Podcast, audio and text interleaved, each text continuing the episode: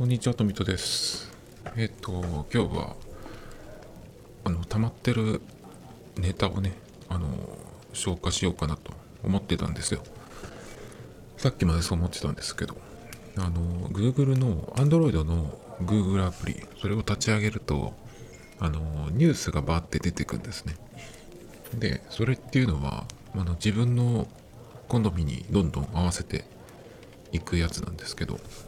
自分の好みに合わせるのっていうのはどうやってやってるかっていうと最初に他のニュースアプリみたいにそのなんだっけ、えー興味のあるカテゴリーを入れるっていうのをやったっけかな？ちょっと覚えてないんですけどそれが。あのーまあ見たニュースどれを見たかっていうそれの関連が出てきたりとかあとは検索ですね。そのアプリで検索したものをえっ、とこの人にあのー興味あるんじゃないかなとか。あとは多分そのえっ、とアカウントで何かしてればそれも紐づいてくるのかなと思ってるんですけどちょっとよくわかんないんですけどね。だけどうんとこれはえっ、とそのニュースに出てもいいっていうやつはその Google のアプリで検索するしそうじゃなくてちょっと今だけうん調べたいなっていうようなこと特に人が絡むやつとかね。そういうのは、まあ、別の Firefox Focus とかねあのー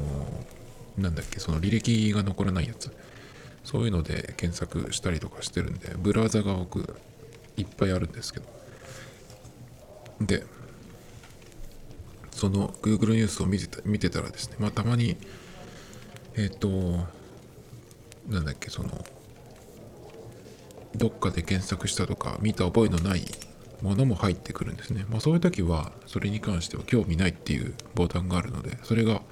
押しとけば出てこないっていうのがあるので結構僕は、うん、と好きでよく見るんですけどでさっきも見てたんですねそしたら SMAP の中居くんのえっと記事が出てきててスポニチのやつだったんですけど中居くんのえっと、金スマっていう番組に佐藤健さんがゲストで出た回のやつが記事に出ててで佐藤健さんがどうこうじゃなくて中居君の方の、え記事だったんですけどそれは何かっていうとえっとねタイトルがなんだっけな。えっと今ちょっと出してるんですけど。えー中居正広 LINE やったことない SNS に興味なし他人の Twitter インスタ見たことないっていうのでえっ、と結構驚かせたっていう。金スマって多分今は多分その感じでやってないのかな。あのなんだっけ。そのうんコロナでね。今までは確かその赤いスーツみたいな服を着た女性の方がずらっと後ろにいてみんななんかこう姿勢よくね座ってその人たちが観客みたいな感じ。で前にテーブルがあってゲストの方とあとレギュラーの人たち。僕が最後に見たのってもうかなり前だから大竹しのぶさんとかベッキーとかねベッキーはもういないのかなわかんないですけどえっとあとあのお花の人狩矢崎省吾さんとかいたような気がするんですけど室井なんとかさんとかもよく出てたかな？まあ僕の記憶ではですけどなんですけどまあ今はおそらくいないのかな？多分いないんじゃないかな？だからえっ、と驚いたのは佐藤健さんぐらい対マンでやってるのかな？TVer とかで見れればちょっとどういう様子か確認できるんですけどまあそれはいいとして。その内容ですね。中居君がそのえっと LINE をやったことがないっていうのでまあそれは結構、まあ、佐藤健さんじゃなくても驚くようなっていう話なんですけど中居君のそのなんか携帯とかの話で言うとこれもかなり前の話ですけど SMAP の時ですよね多分。えっ、とだからスマホに変えたのが最近ぐらいの感じだと思うんですけどうんとそれまでえっ、とドコモのうんとカラーの液晶じゃないカメラもついてるかどうかよくわかんないようなすんごい古い携帯を使ってたって言ってでなんか一回テレビで聞いたのが機種名が P っていうやつ。普通 P っていうとえっ、となんだろうな iPhone が出てくるちょっと前にドコモっ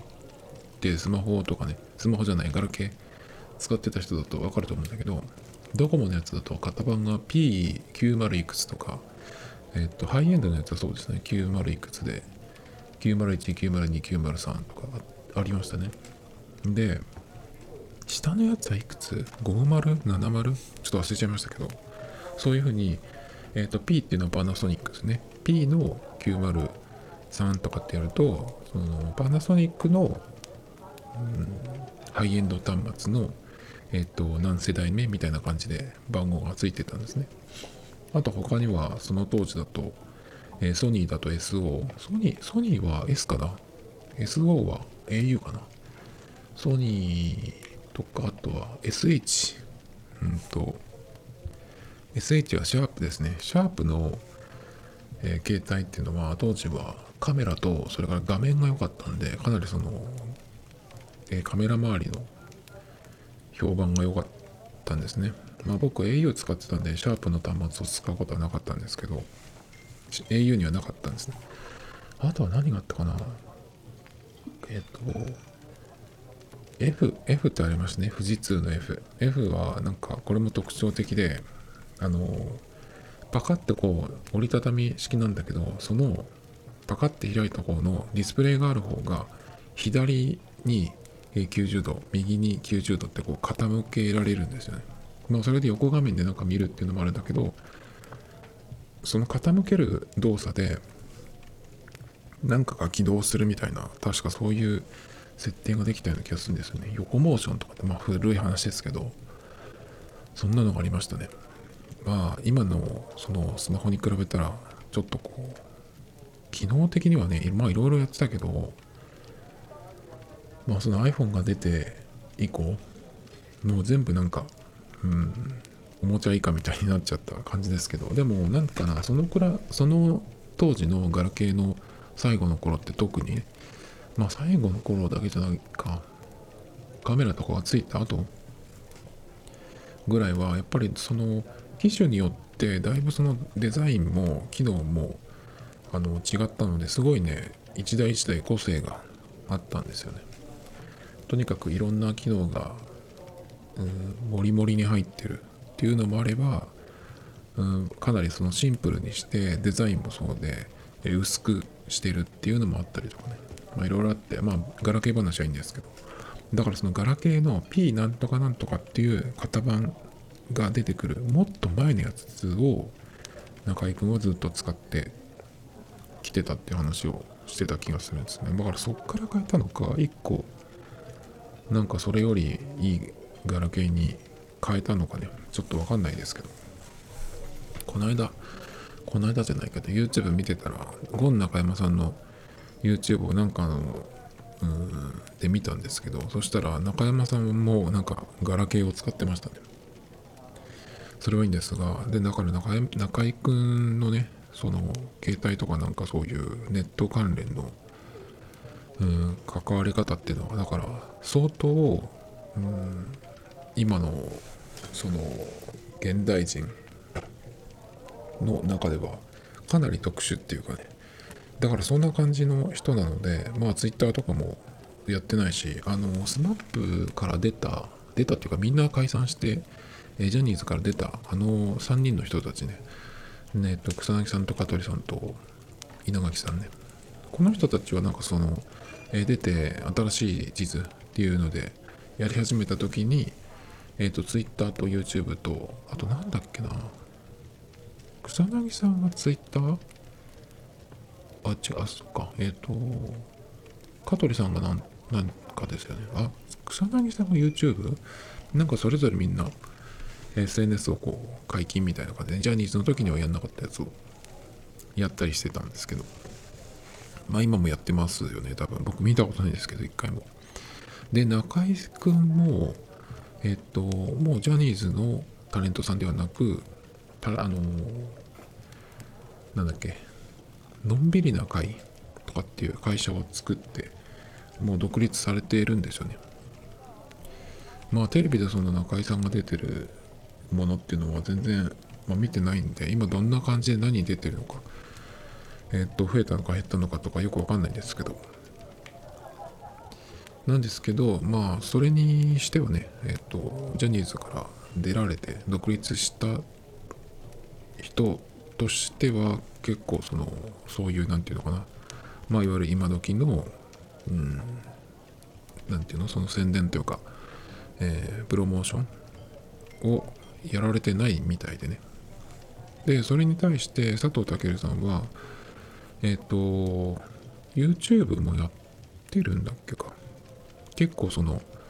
えー、公式 LINE とか双方向ライブ配信アプリシュガーっていうシュガーは佐藤のシュガーってこと？わかんないけど。まあだからそういう割とそのファンの人にダイレクトにえっ、ー、といろいろできるっていうものを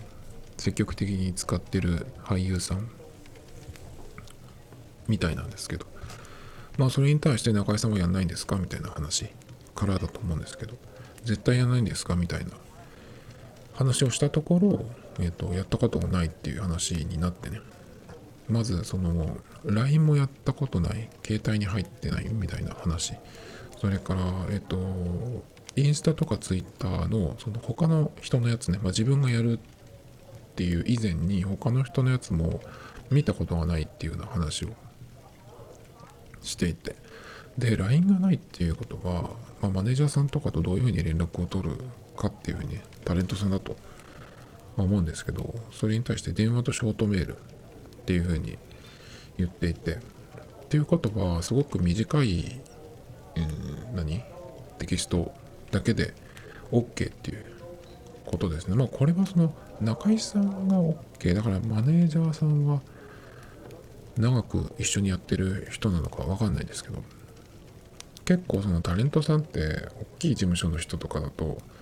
あのコロコロってことはないけどまあ何年かしたらその人は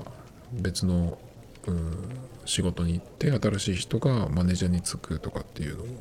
よく聞くんですよね。よくって言っても僕は聞くのはあれですね。あのラジオ聞いた時の伊集院光さんぐらいですね。伊集院さんがその今のマネージャーさんがえっとな今のマネージャーさんがどういう人とかっていう話はしないんだけどなんかその、うん、スケジュールとかなんとかっていう話になるとマネージャーさんが出てきてその時にちょっとこうこんな感じの人みたいなのがこう話で出たりするんですけどだからこうたまにこう変わるんですよね。タレントのマネージャーさんって。だから変わるとさマネージャーさん中居さん担当になったらどうなんだろうね。LINE 使わないってなるとさ結構困らないのかなと思って。中居さんはいいよって言うかもしれないけどさ。なんかそのやっぱり LINE っていろいろ送れるからそのテキストだけじゃなくてえっ、とちょっとこれを目を通しておいてくださいっていうのをカメラでパッて撮って送るとかさ。まあそういうのはな何で送るのかわかんないけどそれは LINE がないっていうのをちょっと中居さん専用にそのマネージャーさんもなんとかするのかなとかちょっと思ったんですけど。もし自分が中居さんのマネージャーだとして事務所から例えば中居さんにこれをこう何て言うの、えー、送っといてくれみたいな。のがあった時にどうすんのかなって。まあスマホは持ってるって言うからでも LINE はやらないって言われたらさ。まあ、あれ、ショートメールで画像は送れないと思うけど、でもショートメールだとあれなんですよね、その、パケットの方に入らないから、一個一個が、その、電話代みたいな感じで、お金がかかるんですよね。だからそれがその、うーん、まあ、何円の話、0. 何円とか何円の話だから、あれですけど、ものによっては、あと回数によっては結構いっちゃうんでね。どうかなとかちょっと思ったりしたんですけどまあでもうーんそうそれでえっ、ー、と電話と連絡取る手段は電話とショートメールだから携帯なくても全然忘れても大丈夫だし、えーでそれを聞いた佐藤さんのコメントかな。意地になってその使わないんです。使わないのではというツッコミをされたみたいなんですけど、まあ、それに対して、もう LINE って今日何やってるとか。でしょ？ショートメールで電話番号についてるやつで十分長い文がないからとコメントしたって、えこの日も午前中にマネージャーから連絡があった以外はスマホに触れてないし、えー多分今日楽屋でも見ない。家に帰って充電器につける時くらいしか見ない。と明かし、えー別にいいんだよ俺の話はっていう感じでそこの話終わったみたいですけど。えっ、と友人はいなくはないけど多くはないから今の少ない友達で十分っていう話もあってだからそんなにそもそも必要がないよっていう話でしたね。なんかそれを聞いてうんとなんだろうな。まあ中居さんなんてさその芸能人の中でも日本中で知られてる顔も名前を知られてるって人だから。あとこのえっと記事の下の方にその関連ニュースみたいのが出るじゃないですか。でそれそれ系の中居さんの話が出ててもうこれは1年とか2年ぐらい前の話とかもあるんですけどまあ似たような話でねえっ、とどんなのがあったかっていうとそのそもそもそのなんていうのかな、まあ、中居君の、えー SNS に関する、まあ、考えとかっていう話なんですけどあのテレビとかで自分の話をするとかっていうのはいいんだけどプライベートの時間にその自分の個人的なことをこう、えー見せたいとかそういううん欲みたいなのが全くないっていう話をしてましたね。まあそれはそうかなっていう感じがしますけどだってねその今言った、えー日本中に顔と名前が知られてるような人。でそっからさらにそのプライベートなことまでわざわざその公開しなくてもっていうのはあるなっていうのはなるほどなっていうか。でもおそらくだけど芸能人の人で自分のプライベートをそのインスタとかで出してるって言ってもそれは本当にプライベートじゃなくてまあ演出上キャラ上っていうのもあると思うんですけど。なんかでも SNS とかネットのとの、うん、付き合い方っていうか距離の、えー取り方？っていうのはなんかすごいえっ、と理想的っていうかね。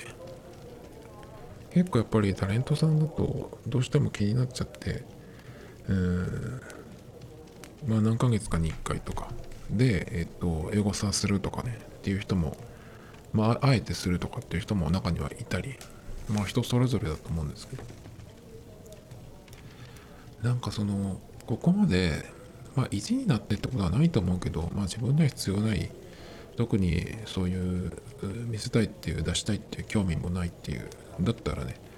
なんかそれでいいんじゃないっていうかさそのそれができるっていうのはなんかちょっと僕は芸能人でも何でもないですけどなんか羨ましい距離の取り方だなっていう。そうするともう多分 YouTube とかもそんな見ないんじゃないかなって思うんでそれこそ何て言うのかな。えっ、とパケットがデータ量3ギガとで使い切らないみたいな。ねそういう感じの人なのかなっていうのをちょっと考えるとなんかいいなっていう気がしていて。で最近そうだなそのまあできれば、うんま画面を見る時間を減らしたいっていうのを考えていて。僕の場合は見てるとその長くなるとやっぱり首の後ろがなんかうん何て言うのかな調子悪くなる。そうするとそこからえっ、と頭の後ろを通って目までのこの辺のラインが結構こう疲労が来るっていうね。でそれが肩に来てみたいな感じになるんですよ。でじゃあそれをそこまでなるのになんでそれがなったかっていうと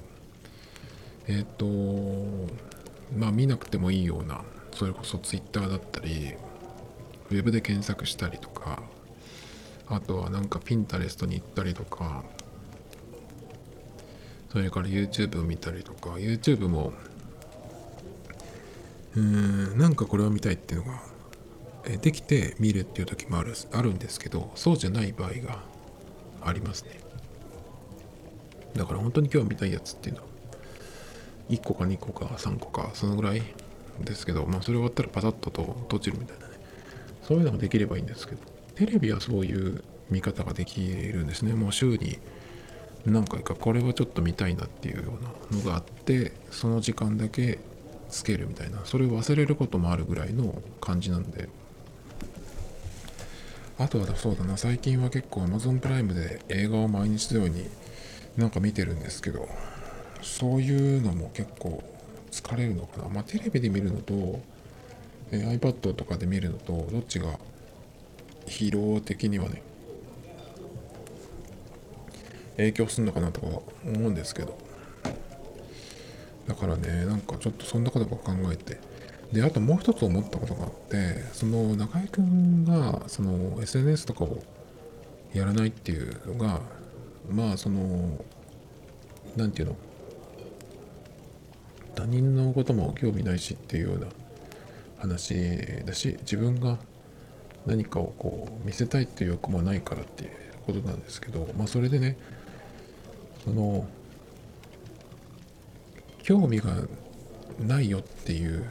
まあ芸能人だからっていうのもあるけど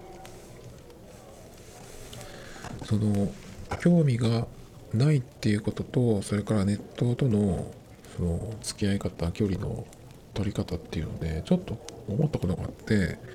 それは何とかな例えば僕が今その中居さん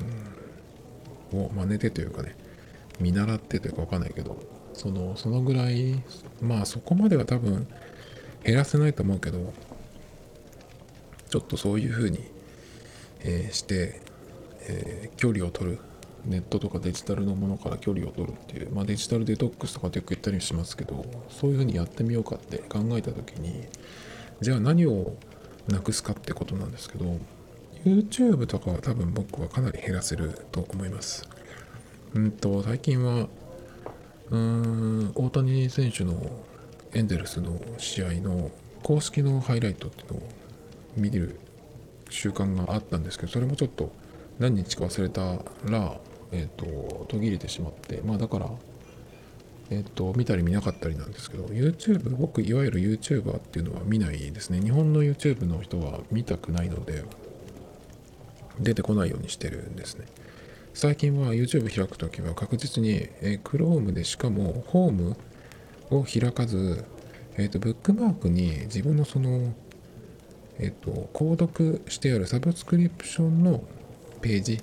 そこをまあ自分的にはホームっていう感じで、えっと、一回そこを開いてそこから検索するとかっていうそうすると、え見たくないものが出てこないんですねただ僕の場合はえっと国設定を日本じゃないとこにしてるんでまあそんなに出てこないはずなんですけどちょっとなんかいろいろ見てあのホームに戻ると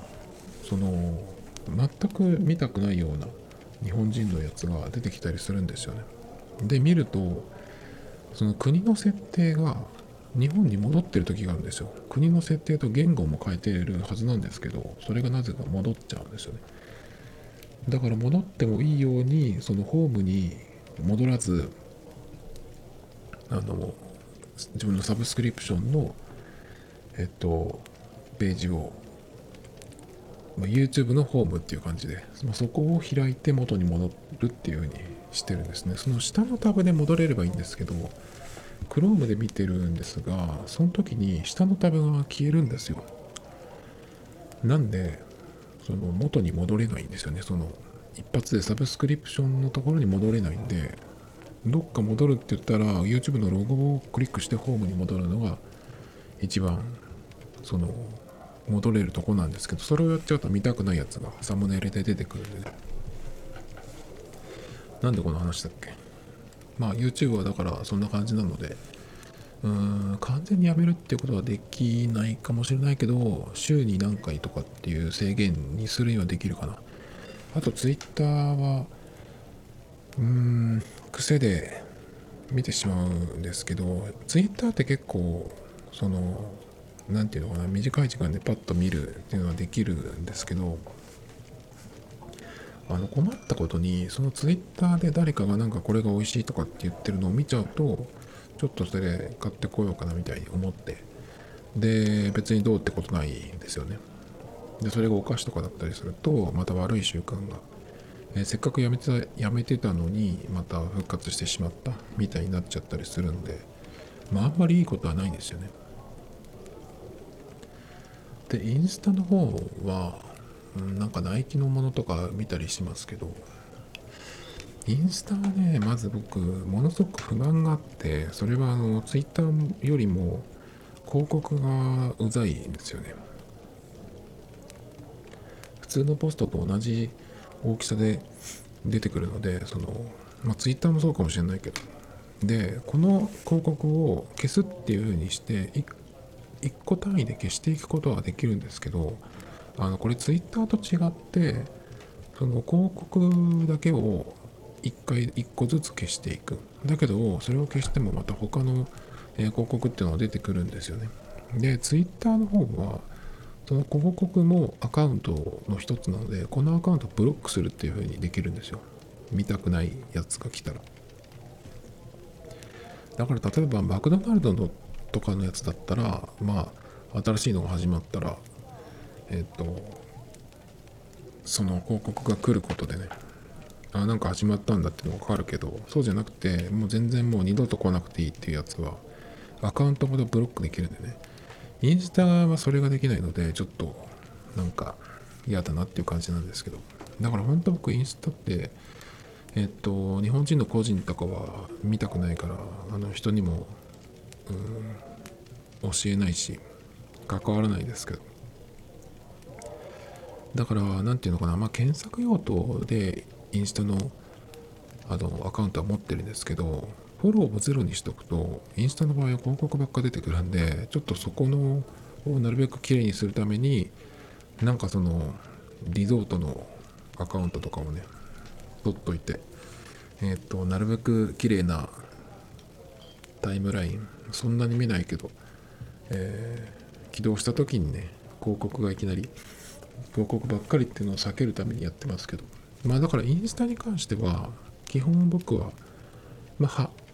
半分じゃないけどもうかなりやめてるようなもんですね。だからあとはツイッターから、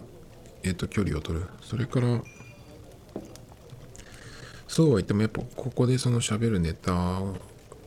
が欲しいっていうかなんかその何かしらその自分以外のものからえっと刺激が入ってくることでじゃあ自分だったらみたいなのもあるしそれによって何か思い出したりとか思いついたりとかっていうのがあるので完全にそのえっと他のものを見ないゼロにするっていうのはちょっと難しいですね。まあだけどそのニュースに関してはカスタマイズできるからかなり使いやすいんですけどね。スマートニュースみたいなそういうアプリだと、うんと本当に、うん、邪魔なものばっかり。で、なんだったらこのニュースを見ろっていうような感じでコントロールされるような気がなんとなくしちゃうんで、ちょっとそれはあんまり好きじゃないんですけど、Google のはそういう、うん、フィルタリングじゃないと思うんでね、基本的には。だからもうちょっとこうラフな感じで見れるかなっていうとこなんですけどでその興味がないからやめちゃうっていうとその新しい刺激が入ってこないくなる。それをシャットアウトしちゃうってことになるのかなっていう。まあ中居さんの場合はああいうレベルの芸能人の人だから自分がその情報を遮断してもこのなんかその信用してる周りの人とか付き合ってるうん一緒に仕事してるタレントさんとかから何かしらこう大事なものっていうのはおそらく入ってくると思うんですよね。だからそれぐらいでいいっていうのがあるかもしれないんですけど僕の場合は自分でうんとえー、て言うのかなそのインプット的なものは自分の方からいかないとっていうのがあるんでね。完全ゼロにはできないけど。だからその外から来るものを遮断してしまう興味もないっていうふうにしちゃうとそれはなんかその老いてしまうのかなってみたいなねそういうことを思ったんでなんかちょっとその距離の取り方いいなと思ってもそれをいきなり真似するっていうのはちょっと危険かなっていう気がしますね。何にもそのインプットみたいなものをしなくても無限に自分の頭の中から出てくるっていう人もいるかもしれないけどそれは何て言うのかな本当にもう、うん、向こうからこういろんなこうオファーというか話が来るようなそういうう天才みたいなさアーティストみたいな人。だったらいいかもしれないけどだけどそういう人でも何かしらその自分で決めたうんその自分に入れる刺激みたいなものはなんかうん、あるような気がするんですけど。だからその、えー、全く何も見ないやらない、えー、それから人と会わないみたいなっていうふうに全部、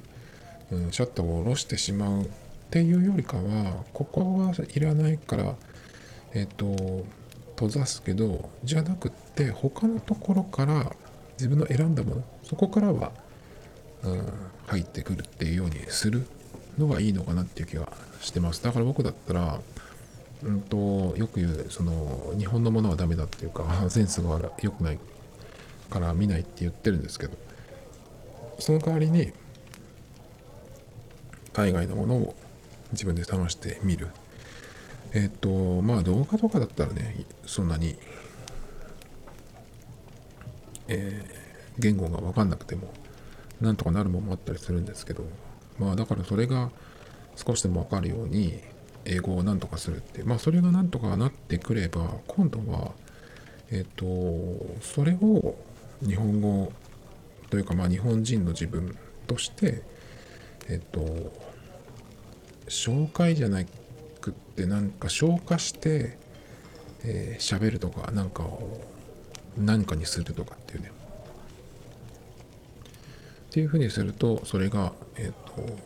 それをやってる人も他にいるだろうけどそんなにたくさんいないと思うんでそれが一個強みになるっていうかね、まあ、それができれば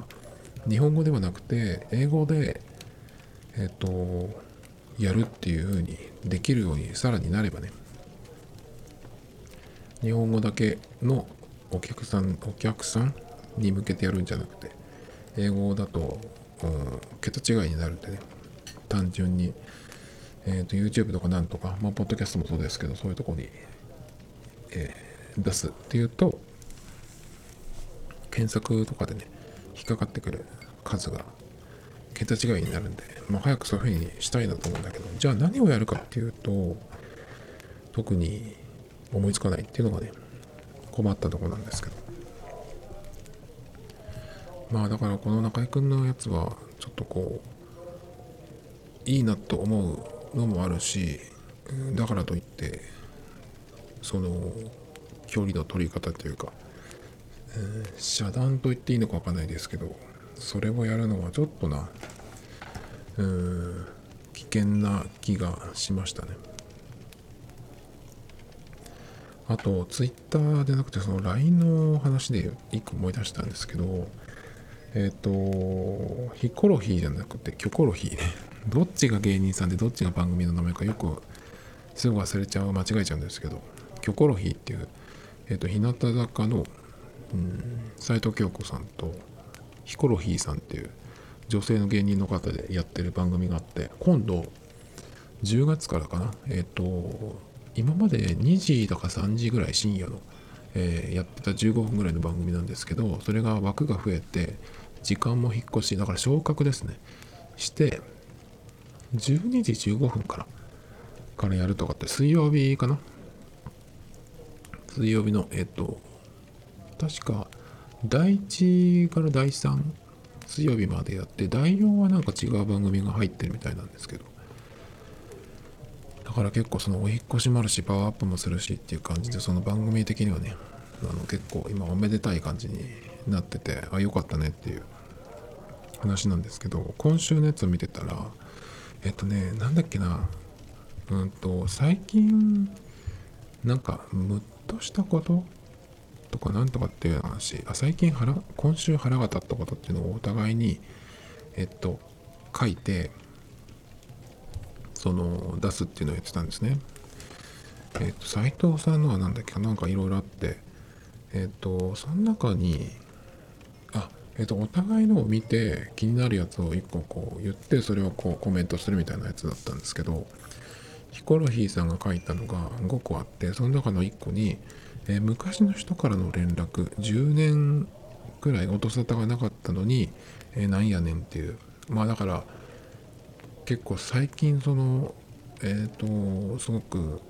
テレビに出るようになった人だから、まあ、こういうことがよく起こると思うんですけど、まあ、そういう話なんですけど。でうんとその LINE かなんか交換した覚えはなかったんだけど、えっと誰かに聞いてそれづてで来たらしいんですよ。10年ぶりくらいにね。だからヒコロヒーさん的には別にその人友達でも何でもないっていうかまあ知り合いだけどっていう感じ。でしばらくその無視してたらなんかこう嫌味みたいなことを言われたらしいんだよ。ねだからだよ。だからあの今連絡取ってないんだよみたいなことを言ってましたけど。でそれに対して、えっとヒコロヒーさんが「京子はそういうのどうしてる?」みたいな話をしたんですね。斎藤京子に。そしたら俺なんか前にも聞いたことがあるんだけど斎藤京子はそういう話をしてたんだけどうんとこの日言ったのが3年ぐらい前に1回 LINE を全部消したんだって。で昔の友達で今えっと会ってる人は誰もいないっていうふうに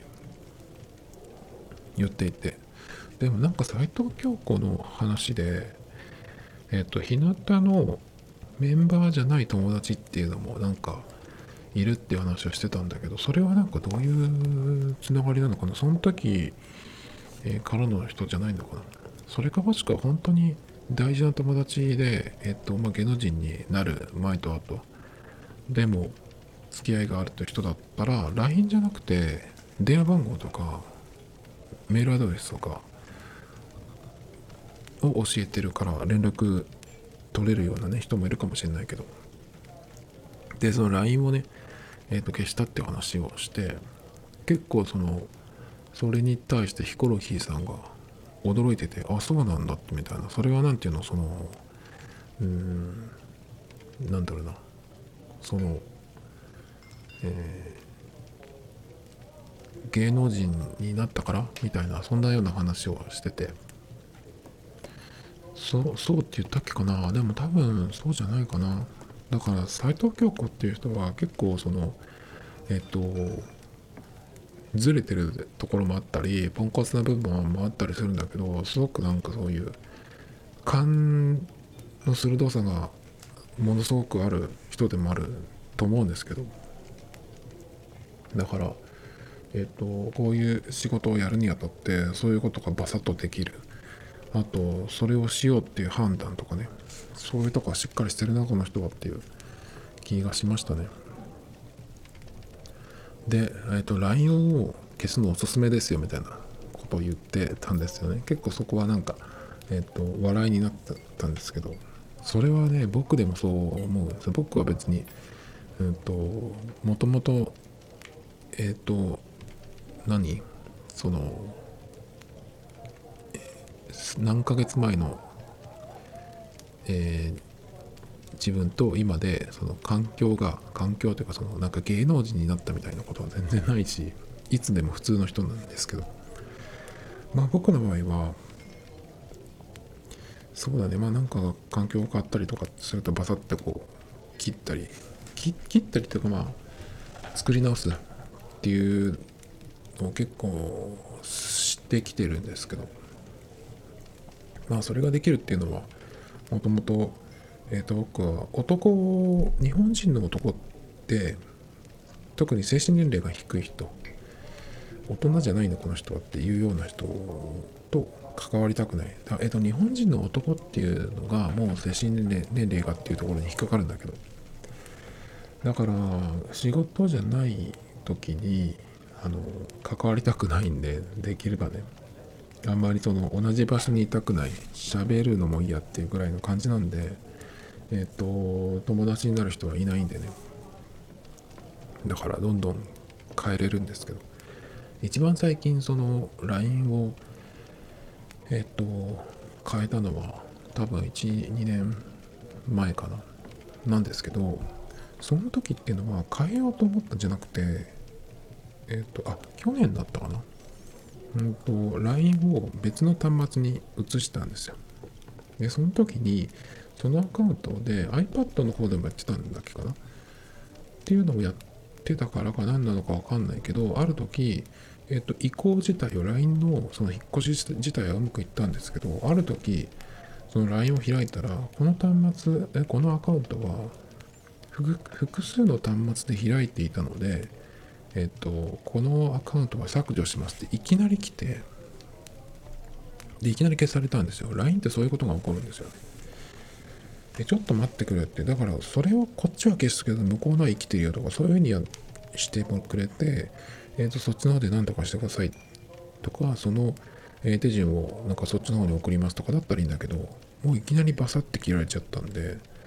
自分で消したっていうよりかは消されちゃったんですけど、だから iPhone だったかな、その時 iPhone の方も、えっ、ー、と、それから iPad の方もね、そのアカウントはいきなりそこで消されたんですけど。まあだから消そうと思って消す場合もあるし消されたっていうのも今回経験したんでやっぱりね前回だっけその LINE 前回じゃないかえっ、と LINE ってやっぱりその、個人認証して LINEPay とかもあるんですけどそういうことが起こるしまあ自分でもパッて消したりするような感じなのでやっぱインスタントのものっていうふうに思ってるんでね。だから LINEPay って僕は使えないし LINE でそのなんか紐付けてなんかいろいろ使っていくみたいなのってちょっとできないんですよね。だから LINE の会社はえっ、ー、と LINE ってみんな大事でしょ。生活必需品でしょ。だからこれにいろいろ紐付けていけばえっ、ー、といろんなサービスができますよっていうのを売りにしてえっ、ー、と各その何取引先とかに、えやってると思うんですけど。だけどあなた方が思ってるほどそんなにえっ、と何て言うのかなずっと使っていけるようなものではないよっていうのは僕は言いたいんですけどね。でもなんかみんなすごく LINE 大事っていう感じがしてるんですね。LINE 離れとかって言ったり見たりしますけど本当にそうなのかっていう気がするんですよね。端末はいくつか持っていて、えー、それでこう使い分けるっていう人もいるかもしれないけど。あと LINE はやっぱ仕事の人とかも LINE でとかって言ったりするから。だからそういうものにして、え、他のものはインスタント DM でやるとかっていうことかな。な他の人がどういうふうにしてるか全然わかんないんですけど。僕的には iPhone 使ってる人が大勢いるんでメールアドレスを交換してそれで iMessage やってやった方がよっぽどそのまあかなり人数は絞ることになると思うんですけど。10人以内とかにしたらねそういう iMessage でやるっていう方がよっぽど快適じゃないかなと思いますけど。っていう感じで。えっ、ー、と他にねそう、えー、今そのヒコロヒーさんが今週腹が立ったことっていうことで書き出したやつ5個あるんですけどその昔の人からの連絡っていうのと帽子取られたっていうのがねえっ、ー、となんか街で絡まれてなんとかっていう話それは放送で言ってたんですけどそれ以外であと3つあるんですけどえっ、と愛されなあかん理論もうええねん。あと、えー行儀の良さでお金もろてへん。なんかこの辺はちょっとねわかるような気がするんですけど愛されなあかん理論っていうのはこれはなんか女性ならではの話かなとちょっと思ったんですけどあとは行儀の良さでお金もろてへんっていうのはこれは多分今の芸能人とかそのなんかさいちいちなんか言いたがる人あの匿名でねあとなんかその芸能人とかがえっ、とそれこそ行儀の良さっていうか何かいいことするとそれにこう称賛とかっていうよくタイトルがついてネットニュースとかになってるんですけどそういうので絵を売りにしてやってる仕事じゃないよっていうことじゃないかなっていう話ちょっとここの話は聞きたかったなと思うんですけど未公開の方にも載ってなかったんでねちょっとこの辺はヒコロヒーさんの話で聞きたいなと思いましたけどこの2つね。あともう一個がえっ、とこれもいわゆる女の世界の話かなと思うんですけど女の意地悪に弱すぎる自分がってことかな。え意地悪レシーブ選手権優勝できるようになりたい。だからいわゆるそうだね。まあ女同士のその2個ぐらいひねった、えー嫌味みたいなやつとかかな。多分女の人っ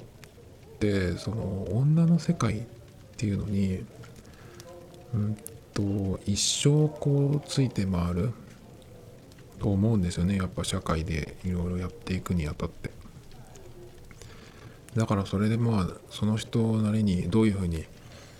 うんやっていくか。えっ、とその、えー意地悪側の方に入る人もいればそれのそれと戦う勢力の人もいれば、えーとまた違った、まあ、キャラというかねそういう立ち位置を取るっていう人もいたりすると思うんですけどヒコロヒーさんはどっちかっていうと第三者的な第三惑星じゃないけどそういう人なのかなとかちょっと思ってたんだけどでもなんか結構この人って